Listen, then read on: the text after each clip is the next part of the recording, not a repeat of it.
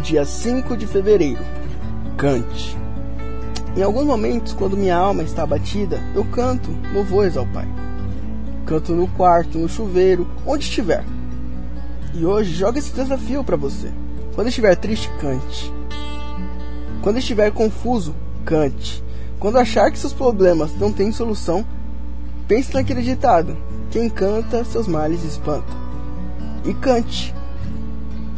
Ele é exaltado, o Rei exaltado no céu. Continue.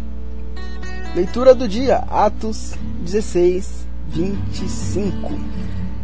Mais ou menos à meia-noite, Paulo e Silas estavam orando e cantando hinos a Deus, e os outros presos escutavam.